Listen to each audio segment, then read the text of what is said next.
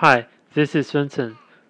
This morning, when I was, when I was waiting for a highway bus to go to Taipei, I saw another highway bus stopped aside and letting passengers off and on, and uh, the driver was also checking for vacancy.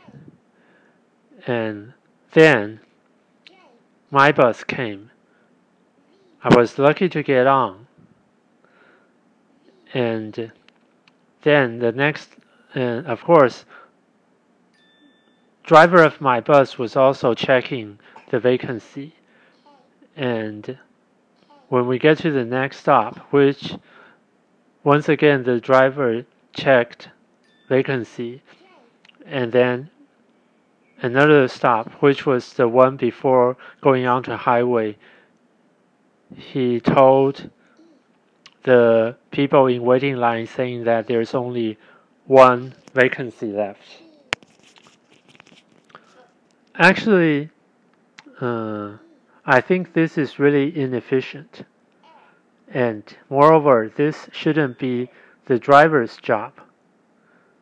There should be a monitor system on vacancy so the driver can look at the monitor and then know the number of vacancy. I don't know why the bus company doesn't want to develop such system. And more moreover, actually queuing theory of operations research can solve this problem.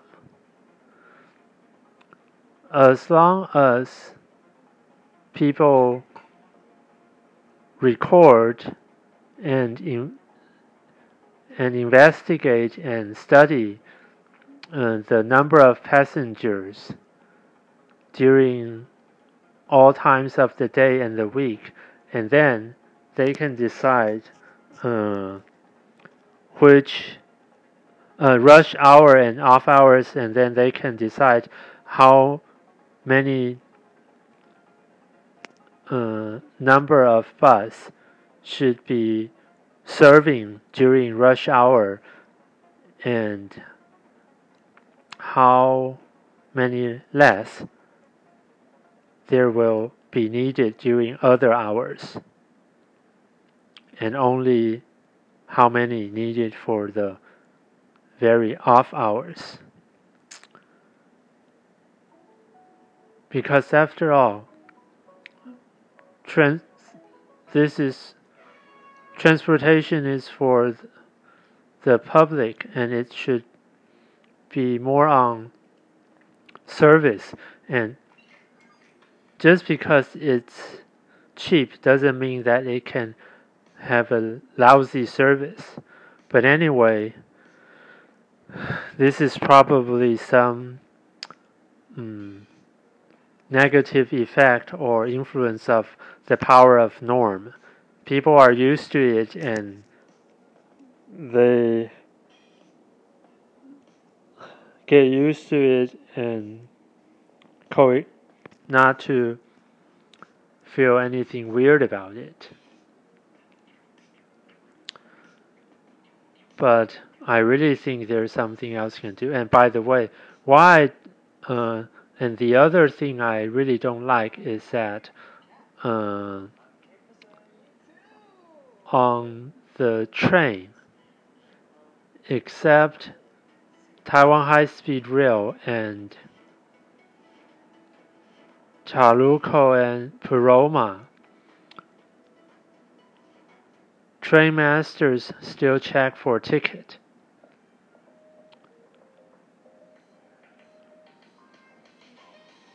We've been like this all the time, but I still feel weird about it because it's like having a presumption that uh, people want to cheat and get free ride. But the fact is that most people are honest and lawful, they do buy tickets. Only few will try to cheat. So why waste time checking? And by the way, uh, the penalty for free ride in Taiwan isn't high. So what worth checking then is just really weird.